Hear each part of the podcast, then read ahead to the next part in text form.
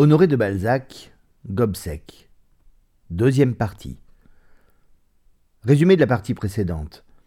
Monsieur Derville, avoué, est l'ami de la vicomtesse de Grandlieu. Il a découvert que la fille de cette dernière, Camille, n'était pas insensible au charme du comte Ernest de Restaud.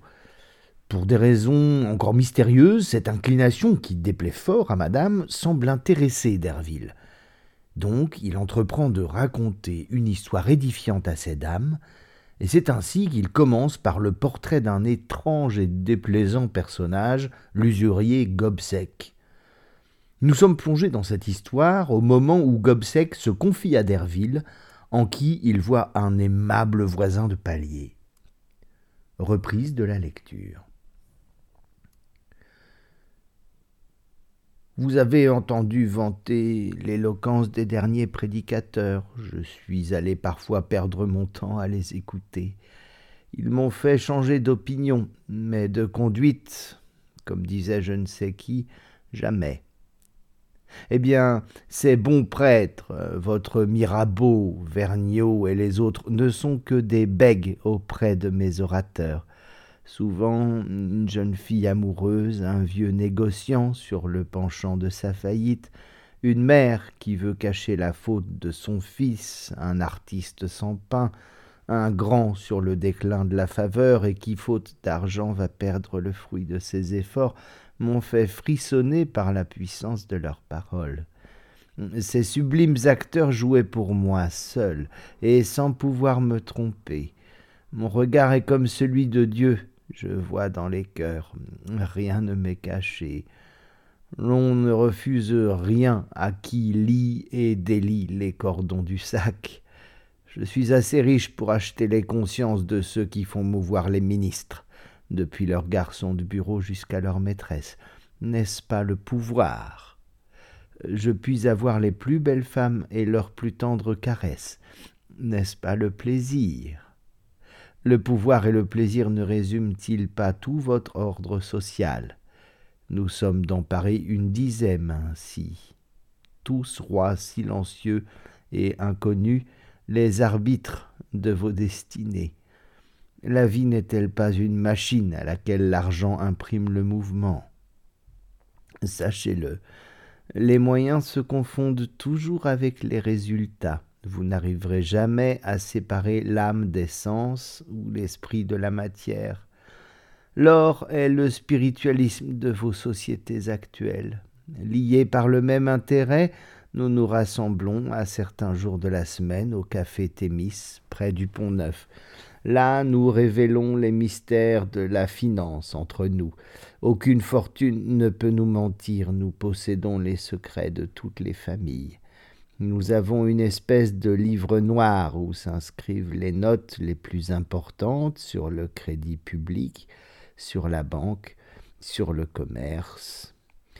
Casuite de la bourse, nous formons un Saint-Office où se jugent et s'analysent les actions les plus indifférentes de tous les gens qui possèdent une fortune quelconque, et nous devinons toujours vrai. Celui-ci surveille la masse judiciaire, celui-là la masse financière, l'un la masse administrative, l'autre la masse commerciale. Moi, j'ai l'œil sur les fils de famille, les artistes, les gens du monde, et sur les joueurs, la partie la plus émouvante de Paris. Chacun nous dit les secrets du voisin.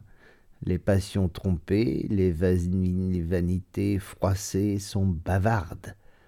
Les vices, les désappointements, les vengeances sont les meilleurs agents de police.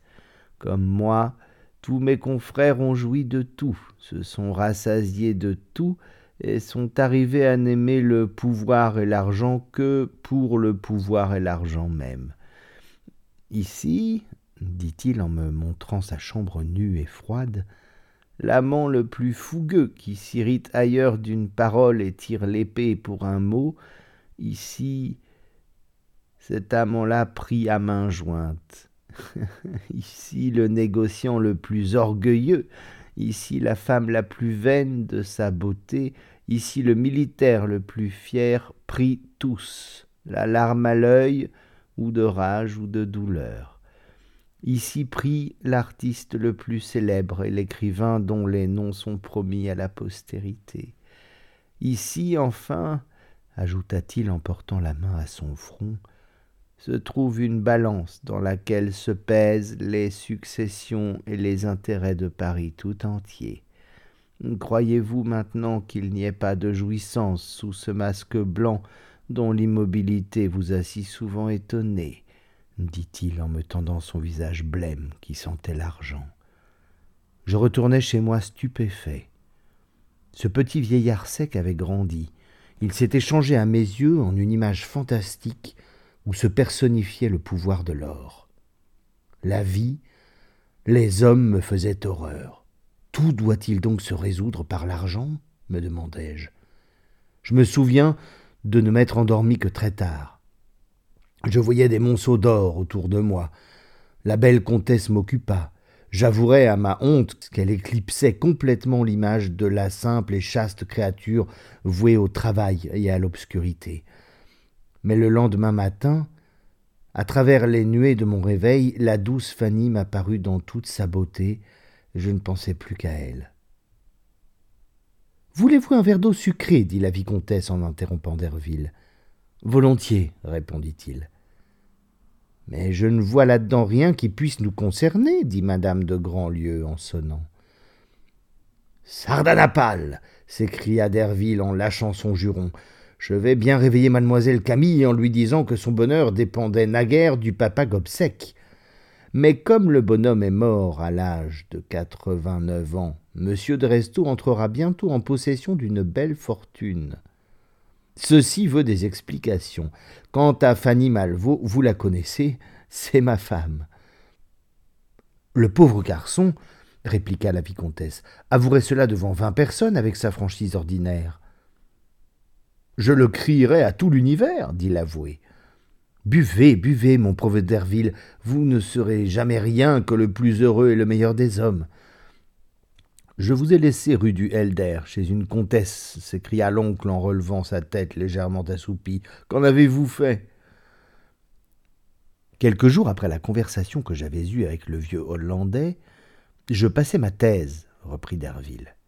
Je fus reçu, licencié en droit et puis avocat. La confiance que le vieil avare avait en moi s'accrut beaucoup. Il me consultait gratuitement sur les affaires épineuses dans lesquelles il s'embarquait d'après des données sûres et qui eussent semblé mauvaises à tous les praticiens. Cet homme, sur lequel personne n'aurait pu prendre le moindre empire, écoutait mes conseils avec une sorte de respect. Il est vrai qu'il s'en trouvait toujours très bien. Enfin, le jour où je fus nommé maître clerc de l'étude où je travaillais depuis trois ans, je quittai la maison de la rue des Grès et j'allais demeurer chez mon patron qui me donna la table, le logement, cent cinquante francs par mois. Ce fut un beau jour. Quand je fis mes adieux à l'usurier, il ne me témoigna ni amitié ni déplaisir, il ne m'engagea pas à le venir voir, il me jeta seulement un de ses regards qui, chez lui, semblait en quelque sorte trahir le don de seconde vue. Au bout de huit jours, je reçus la visite de mon ancien voisin. Il m'apportait une affaire assez difficile, une expropriation. Il continua ses consultations gratuites avec autant de liberté que s'il me payait. À la fin de la seconde année, de 1818 à 1819, mon patron, homme de plaisir et fort dépensier, se trouva dans une gêne considérable et fut obligé de vendre sa charge. Quoiqu'en ce moment les études n'eussent pas acquis la valeur exorbitante à laquelle elles sont montées aujourd'hui, mon patron donnait la sienne en n'en demandant que cent cinquante mille francs. Un homme actif, instruit, intelligent pouvait vivre honorablement, payer les intérêts de cette somme et s'en libérer en dix années, pour peu qu'il inspirât de la confiance. Moi, le septième enfant d'un petit bourgeois de Noyon, je ne possédais pas une obole et ne connaissais dans le monde d'autres capitalistes que le papa Gobseck. Une pensée ambitieuse et je ne sais quelle lueur d'espoir me prêtèrent le courage d'aller le trouver. Un soir donc, je cheminais lentement jusqu'à la rue des Grès. Le cœur me battit bien fortement quand je frappai à la sombre maison. Je me souviens de tout ce que m'avait dit autrefois le vieil avare, dans un temps où j'étais bien loin de soupçonner la violence des angoisses qui commençaient au seuil de cette porte. J'allais donc le prier, comme tant d'autres. Eh bien non, me dis-je, un honnête homme doit garder partout sa dignité. La fortune ne vaut pas une lâcheté. Montrons-nous positifs autant que lui. Depuis mon départ, le papa Gobseck avait loué ma chambre pour ne pas avoir de voisins. Il avait aussi fait poser une petite chatière grillée au milieu de sa porte, et il ne m'ouvrit qu'après avoir reconnu ma figure. Eh bien, me dit-il de sa petite voix flûtée, votre patron vend son étude. Comment comment savez-vous cela? Il n'en a encore parlé qu'à moi. Les lèvres du vieillard se tirèrent vers les coins de sa bouche, absolument comme des rideaux, et ce sourire muet fut accompagné d'un regard froid. Il fallait pour cela que je vous visse chez moi, ajouta-t-il d'un ton sec, et après une pause pendant laquelle je demeurai confondu. Écoutez-moi, monsieur Gobseck, repris-je avec autant de calme que je pus, en affecté, devant ce vieillard qui fixait sur moi des yeux impassibles dont le feu clair me troublait. Il fit un geste comme pour me dire Parlez. Je sais qu'il est fort difficile de vous émouvoir. Aussi ne perdrai-je pas mon éloquence à essayer de vous peindre la situation d'un clerc sans le sou, qui n'espère qu'en vous et n'a dans le monde d'autre cœur que le vôtre dans lequel il puisse trouver l'intelligence de son avenir. Laissons le cœur. Les affaires se font comme des affaires et non comme des romans, avec de la sensiblerie. Voici le fait. L'étude de mon patron rapporte annuellement entre ses mains une vingtaine de mille francs. Je crois qu'entre les miennes, elle en vaudra quarante. Il veut la vendre cinquante mille écus. Je sens là, dis-je en me frappant le front, que si vous pouviez me prêter la somme nécessaire à cette acquisition, je serais libéré dans dix ans. Voilà parler, répondit le papa Gobseck, qui me tendit la main et serra la mienne. Jamais, depuis que je suis dans les affaires, reprit-il, personne ne m'a déduit plus clairement les motifs de sa visite. Des garanties dit-il en me toisant de la tête aux pieds. Néant, ajouta-t-il après une pause. Quel âge avez-vous? Vingt-cinq ans dans dix jours, répondis-je. Sans cela, je ne pourrais traiter. C'est juste. Eh bien, possible. Ma foi, il faut aller vite, sans cela j'aurai des enchérisseurs. Apportez-moi demain matin votre extrait de naissance et nous parlerons de votre affaire, j'y songerai. Le lendemain, à huit heures, j'étais chez le vieillard. Il prit le papier officiel, mit ses lunettes, toussa, cracha, s'enveloppa dans sa houppelande noire et lut l'extrait des registres de la mairie tout entier. Puis il le tourna, le retourna, me regarda, retoussa, s'agita sur sa chaise et me dit C'est une affaire que nous allons tâcher d'arranger. Je tressaillis. Je tire 50% de mes fonds, reprit-il, quelquefois 100, 200, 500%. À ces mots, je pâlis. Mais en faveur de notre connaissance, je me contenterai de douze et demi pour cent d'intérêt par. Il hésita. Eh bien oui, pour vous, je me contenterai de treize pour cent par an. Cela vous va-t-il? Oui, répondis-je. Mais si c'est trop, répliqua-t-il, défendez-vous, Grotius Il m'appelait Grotius en plaisantant. En vous demandant treize pour cent, je fais mon métier. Voyez si vous pouvez les payer. Je n'aime pas un homme qui tope à tout. Est-ce trop? Non, dis-je, je serais quitte pour prendre un plus de mal. Parbleu, dit-il en me jetant son malicieux regard oblique, vos clients paieront. Non, de par tous les diables, m'écriai-je, ce sera moi. Je me couperai la main plutôt que d'égorger le monde. Bonsoir, me dit le papa Gobseck. Mais les honoraires sont tarifés, repris-je. Ils ne le sont pas, reprit-il, pour les transactions, pour les atermoiements et pour les conciliations. Vous pouvez alors compter des mille francs, des six mille francs, même suivant l'importance des intérêts, pour vos conférences, vos courses, vos projets d'actes, vos mémoires et votre verbiage. Il faut savoir rechercher ces sortes d'affaires. Je vous recommanderai comme le plus savant et le plus habile des avoués. Je vous enverrai tant de procès de ce genre-là que vous ferez crever vos confrères de jalousie. Verbroust, Palma, Gigonnet, mes confrères, vous donneront leurs expropriations, et Dieu sait s'ils en ont. Vous aurez ainsi deux clientèles, celle que vous achetez et celle que je vous ferai. Vous devriez presque me donner quinze pour cent de mes cent cinquante mille francs. Soit, mais pas plus, dis-je, avec la fermeté d'un homme qui ne voulait plus rien accorder au-delà. Le papa Gobseck se radoucit et parut content de moi. Je paierai moi-même, reprit-il, la charge à votre patron, de manière à m'établir un privilège bien solide sur le prix et le cautionnement. Oh, tout ce que vous voudrez pour les garanties. Puis vous m'en représenterez la valeur en quinze lettres de change acceptées en blanc, chacune pour une somme de dix mille francs. Euh, pourvu que cette double valeur soit constatée. Non, s'écria Gobseck en m'interrompant. Pourquoi voulez-vous que j'aie plus de confiance en vous que vous n'en avez en moi? Je gardai le silence. Et puis vous ferez, dit-il en continuant avec un ton de bonhomie, mes affaires sans exiger d'honoraires tant que je vivrai, n'est-ce pas? Soit, pourvu qu'il n'y ait pas d'avance de fonds. Juste, dit-il. Ah ça, reprit le vieillard dont la figure avait peine à prendre un air de bonhomie, vous me permettez d'aller vous voir? Vous me ferez toujours plaisir. Oui, mais le matin cela sera bien difficile. Vous aurez vos affaires et j'ai les miennes. Venez le soir. Oh non, répondit-il vivement, vous devez aller dans le monde voir vos clients. Moi j'ai mes amis à mon café.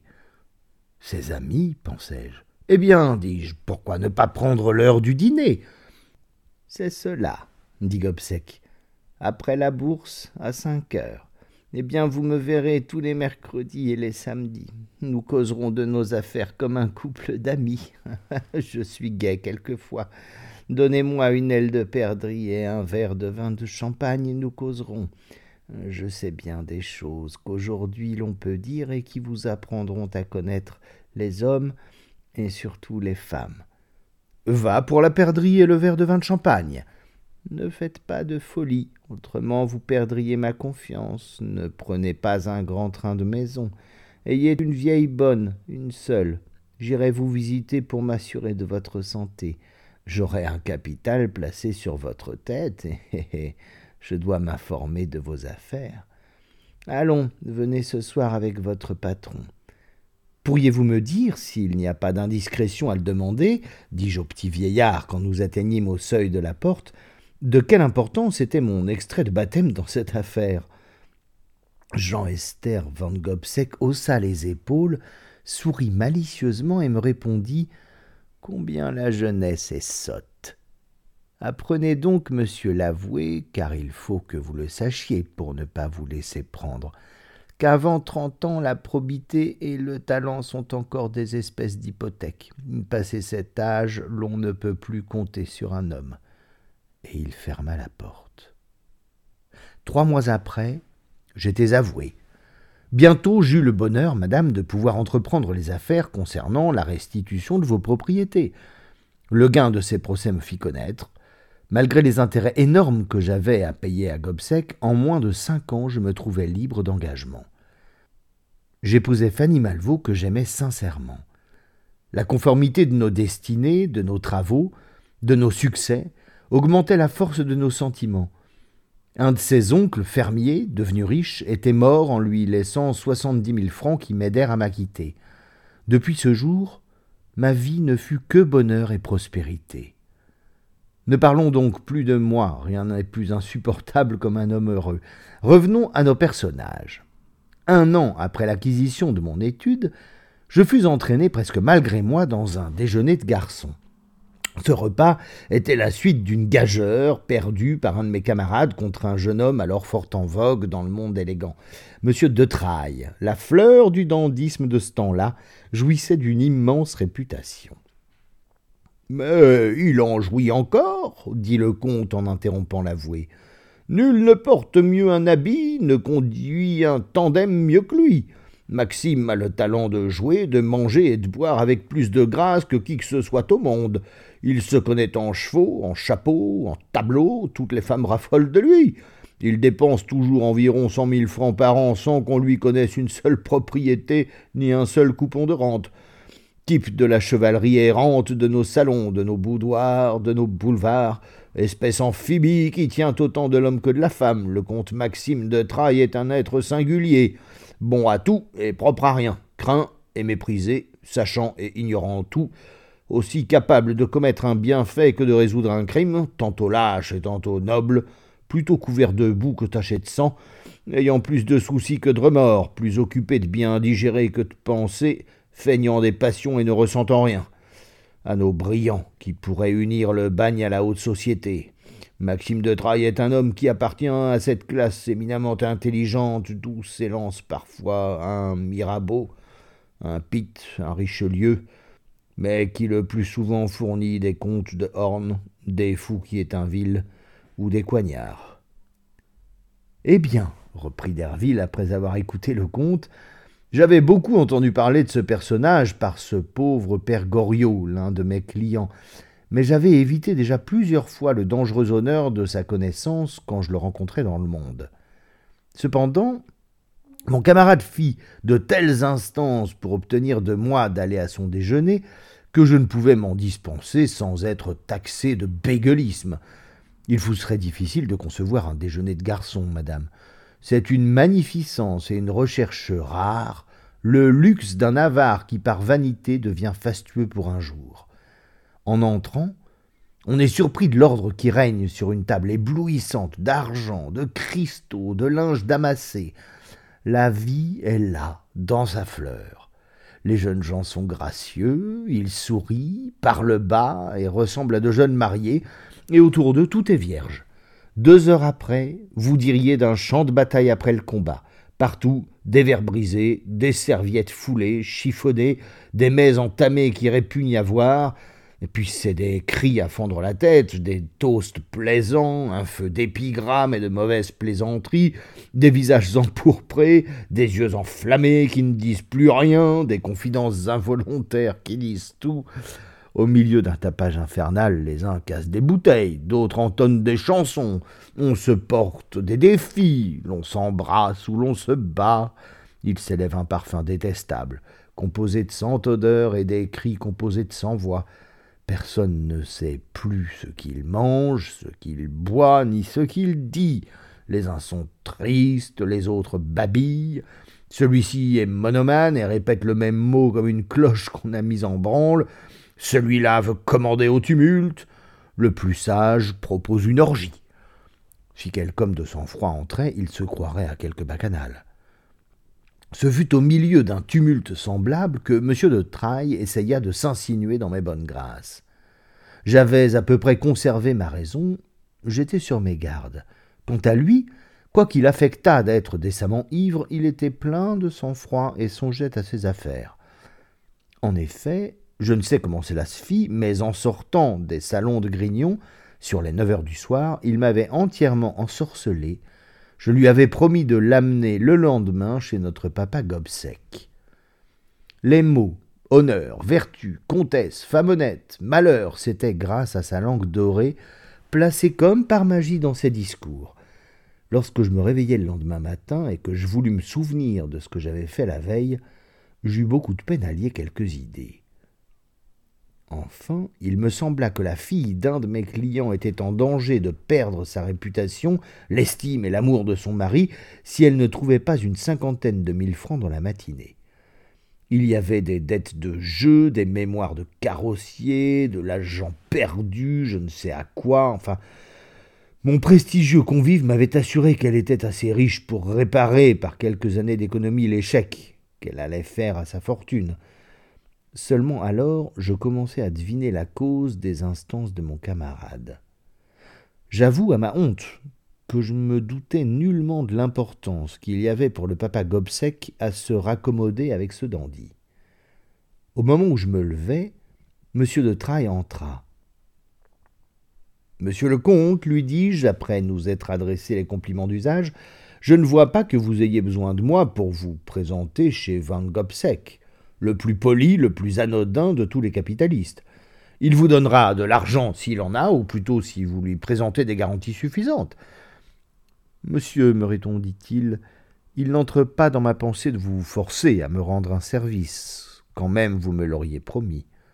Sardanapale, me dis-je en moi-même, laisserais-je croire à cet homme-là que je lui manque de parole? J'ai eu l'honneur de vous dire hier que je m'étais fort mal à propos brouillé avec le papa Gobseck, dit-il en continuant. Or, comme il n'y a guère que lui à Paris qui puisse cracher en un moment, et le lendemain d'une fin de mois, une centaine de mille francs, je vous avais prié de faire ma paix avec lui. Mais n'en parlons plus. Monsieur de Trailles me regarda d'un air poliment insultant et se disposait à s'en aller. Mais je suis prêt à vous conduire, lui dis-je. Lorsque nous arrivâmes rue des Grès, le dandy regardait autour de lui avec une attention et une inquiétude qui m'étonnèrent. Son visage devenait livide, rougissait, jaunissait tour à tour, et quelques gouttes de sueur parurent sur son front quand il aperçut la porte de la maison de Gobseck. Au moment où nous descendîmes de cabriolet, un fiacre entra dans la rue des Grès. L'œil de faucon du jeune homme lui permit de distinguer une femme au fond de cette voiture. Une expression de joie presque sauvage anima sa figure. Il appela un petit garçon qui passait et lui donna son cheval à tenir. Nous montâmes chez le vieil escompteur. Monsieur Gobseck, lui dis-je, je vous amène un de mes plus intimes amis.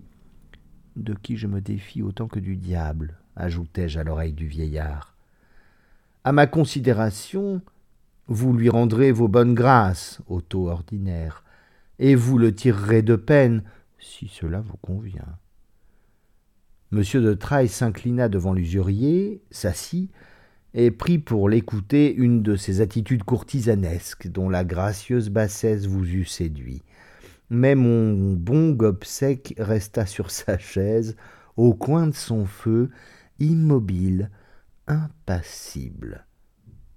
Gobseck ressemblait à la statue de Voltaire, vue le soir sous le péristyle du théâtre français. Il souleva légèrement, comme pour saluer, la casquette usée avec laquelle il se couvrait le chef, et le peu de crâne jaune qu'il montra achevait sa ressemblance avec le marbre. Je n'ai d'argent que pour mes pratiques, dit-il. Vous êtes donc bien fâché que je sois allé me ruiner ailleurs que chez vous répondit le comte en riant. Ruiner reprit Gobseck d'un ton d'ironie. Allez-vous dire que l'on ne peut pas ruiner un homme qui ne possède rien Mais je vous défie de trouver à Paris un plus beau capital que celui-ci s'écria le fashionable en se levant et tournant sur ses talons. Cette bouffonnerie presque sérieuse n'eut pas le don d'émouvoir Gobseck. Ne suis-je pas l'ami intime des Ronquerolles, des de Marsay, des Franceschini, des de Vandenesse, des Ajuda Pinto et enfin de tous les jeunes gens les plus à la mode dans Paris? Je suis au jeu l'allié d'un prince et d'un ambassadeur que vous connaissez. J'ai mes revenus à Londres, à Carlsbad, à Baden, à Bath. N'est-ce pas la plus brillante des industries? Vrai. Vous faites une éponge de moi, mordieu, et vous m'encouragez à me gonfler au milieu du monde pour me presser dans les moments de crise. Mais vous êtes aussi des éponges, et la mort vous pressera. Possible. Sans les dissipateurs, que deviendriez-vous? Nous sommes, à nous deux, l'âme et le corps. C'est juste. Allons, une poignée de main, mon vieux papa Gobseck, et de la magnanimité, si cela est vrai, juste et possible. Vous venez à moi, répondit froidement l'usurier, parce que Girard, Palma, Verbroust et Gigonnet ont le ventre plein de vos lettres de change qu'ils offrent partout à cinquante pour cent de perte. Or, comme ils n'ont probablement fourni que moitié de la valeur, elles ne valent pas vingt-cinq. Serviteurs. Puis-je décemment, dit Gobseck en continuant, prêter une seule obole à un homme qui doit trente mille francs et ne possède pas un denier. Vous avez perdu dix mille francs avant-hier au bal chez le baron de Nucingen. Monsieur, répondit le comte avec une rare impudence en toisant le vieillard, mes affaires ne vous regardent pas. Qui à terme ne doit rien. Vrai. Mes lettres de change seront acquittées. Possible. Et dans ce moment, la question entre nous se réduit à savoir si je vous présente des garanties suffisantes pour la somme que je viens vous emprunter. Juste. Le bruit que faisait le fiacre en s'arrêtant à la porte retentit dans la chambre. Je vais aller chercher quelque chose qui vous satisfera peut-être, s'écria le jeune homme. Oh, mon fils s'écria Gobseck en se levant et me tendant les bras quand l'emprunteur eut disparu. S'il a de bons gages, tu me sauves la vie. J'en serais mort. Verbroust et Gigonnet ont cru me faire une farce. Grâce à toi, je vais bien rire ce soir à leurs dépens. La joie du vieillard avait quelque chose d'effrayant. Ce fut le seul moment d'expansion qu'il eut avec moi. Malgré la rapidité de cette joie, elle ne sortira jamais de mon souvenir. Faites-moi le plaisir de rester ici, ajouta-t-il. Quoique je sois armé, sûr de mon coup, comme un homme qui jadis a chassé le tigre et fait sa partie sur un tillac quand il fallait vaincre ou mourir, je me défie de cet élégant coquin. Il alla se rasseoir sur un fauteuil devant son bureau. Sa figure redevint blême et calme. Oh oh reprit-il en se tournant vers moi, vous allez sans doute voir la belle créature de qui je vous ai parlé jadis. J'entends dans le corridor un pas aristocratique. En effet, le jeune homme revint en donnant la main à une femme en qui je reconnus cette comtesse, dont le lever m'avait autrefois été dépeint par Gobseck, l'une des deux filles du bonhomme Goriot. La comtesse ne me vit pas d'abord. Je me tenais dans l'embrasure de la fenêtre, le visage à la vitre. En entrant dans la chambre humide et sombre de l'usurier, elle jeta un regard de défiance sur Maxime. Elle était si belle que malgré ses fautes je la plaignis. Quelque terrible angoisse agitait son cœur. Ses traits nobles et fiers avaient une expression convulsive mal déguisée. Ce jeune homme était devenu pour elle un mauvais génie. J'admirais Gobseck, qui quatre ans plus tôt avait compris la destinée de ces deux êtres sur une première lettre de change. Probablement, me dis-je, ce monstre à visage d'ange la gouverne par tous les ressorts possibles la vanité, la jalousie, le plaisir, l'entraînement du monde. Mais, s'écria la vicomtesse, les vertus mêmes de cette femme ont été pour lui des armes. Il lui a fait verser des larmes de dévouement, il a su exalter en elle la générosité naturelle à notre sexe, et il a abusé de sa tendresse pour lui vendre bien cher de criminels plaisirs. Je vous l'avoue, dit Derville, qui ne comprit pas les signes que lui fit madame de Grandlieu. Je ne pleurais pas sur le sort de cette malheureuse créature, si brillante aux yeux du monde et si épouvantable pour qui lisait dans son cœur. Non, je frémissais d'horreur en contemplant son assassin. Ce jeune homme dont le front était si pur, la bouche si fraîche, le sourire si gracieux, les dents si blanches, et qui ressemblait à un ange. Ils étaient en ce moment tous deux devant leur juge, qui les examinait comme un vieux dominicain du XVIe siècle devait épier les tortures de deux morts au fond des souterrains du Saint-Office. Monsieur, existe-t-il un moyen d'obtenir le prix des diamants que voici, mais en me réservant le droit de les racheter dit-elle, d'une voix tremblante en lui tendant un écrin.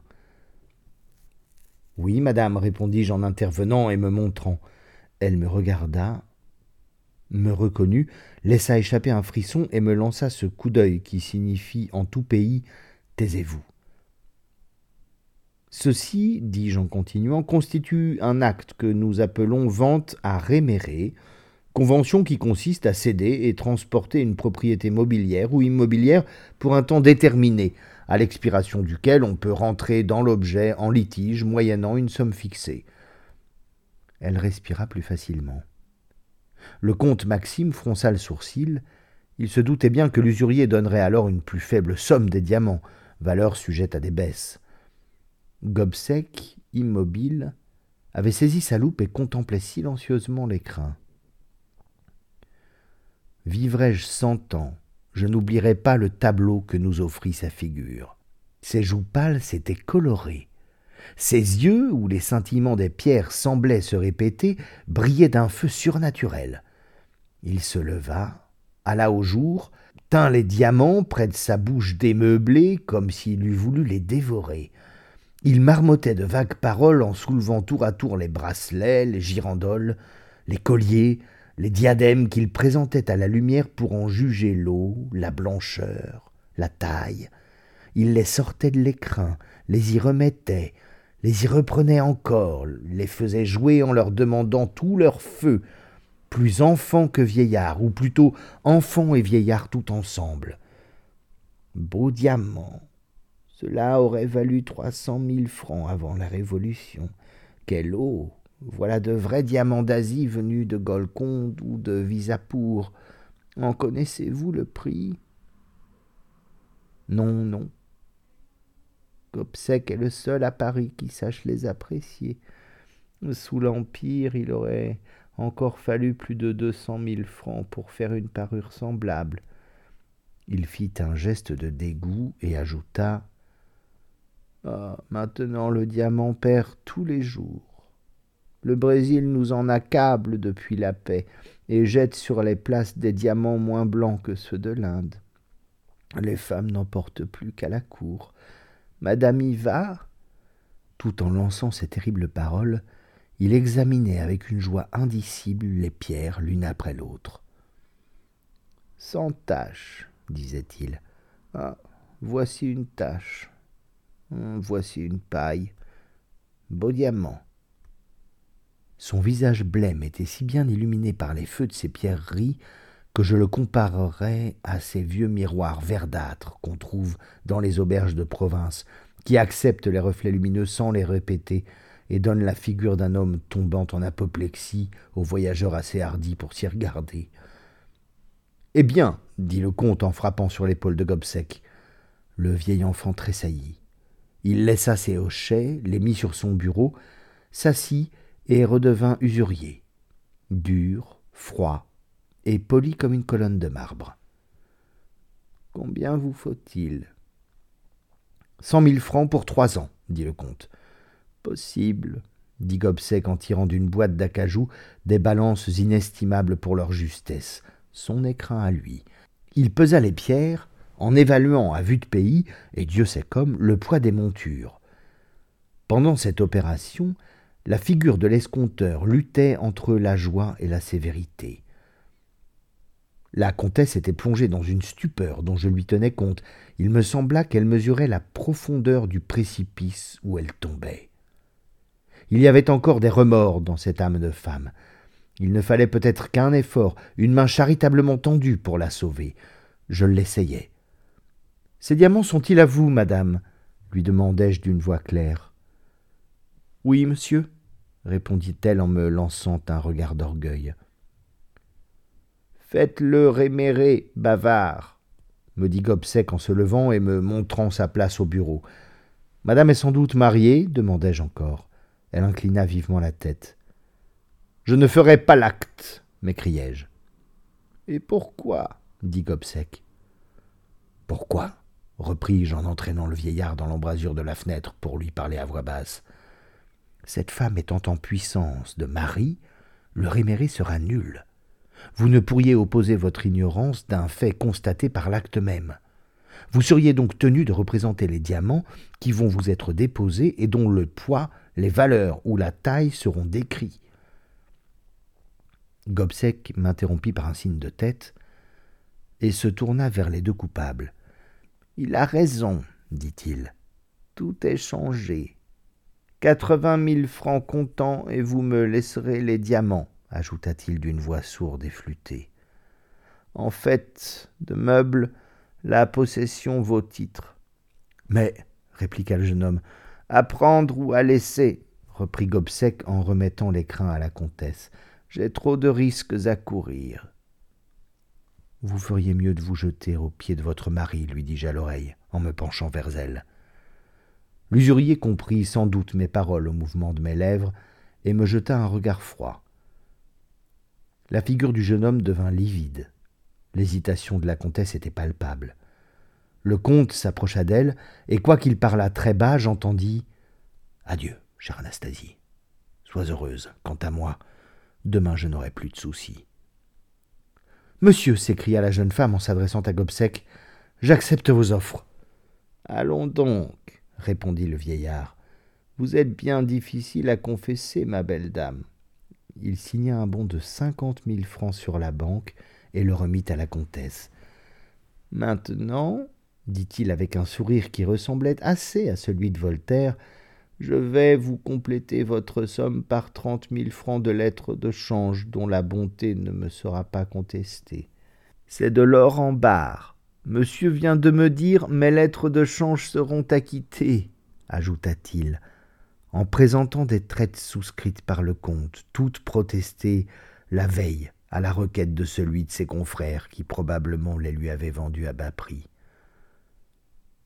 Le jeune homme poussa un rugissement au milieu duquel domina le mot Vieux coquin.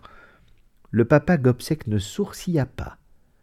Il tira d'un carton sa paire de pistolets et dit froidement En ma qualité d'insulté, je tirerai le premier. Maxime, vous devez des excuses à monsieur, s'écria doucement la tremblante comtesse. Je n'ai pas eu l'intention de vous offenser, dit le jeune homme en balbutiant. Je le sais bien, répondit tranquillement Gobseck. Votre intention était seulement de ne pas payer vos lettres de change. La comtesse se leva, salua, et disparut, en proie sans doute à une profonde horreur. Monsieur de Trailles fut forcé de la suivre, mais avant de sortir S'il vous échappe une indiscrétion, messieurs, dit-il, j'aurai votre sang ou vous aurez le mien. Amen, lui répondit Gobseck en serrant ses pistolets. Pour jouer son sang, il faut en avoir, mon petit, et tu n'as que de la boue dans les veines.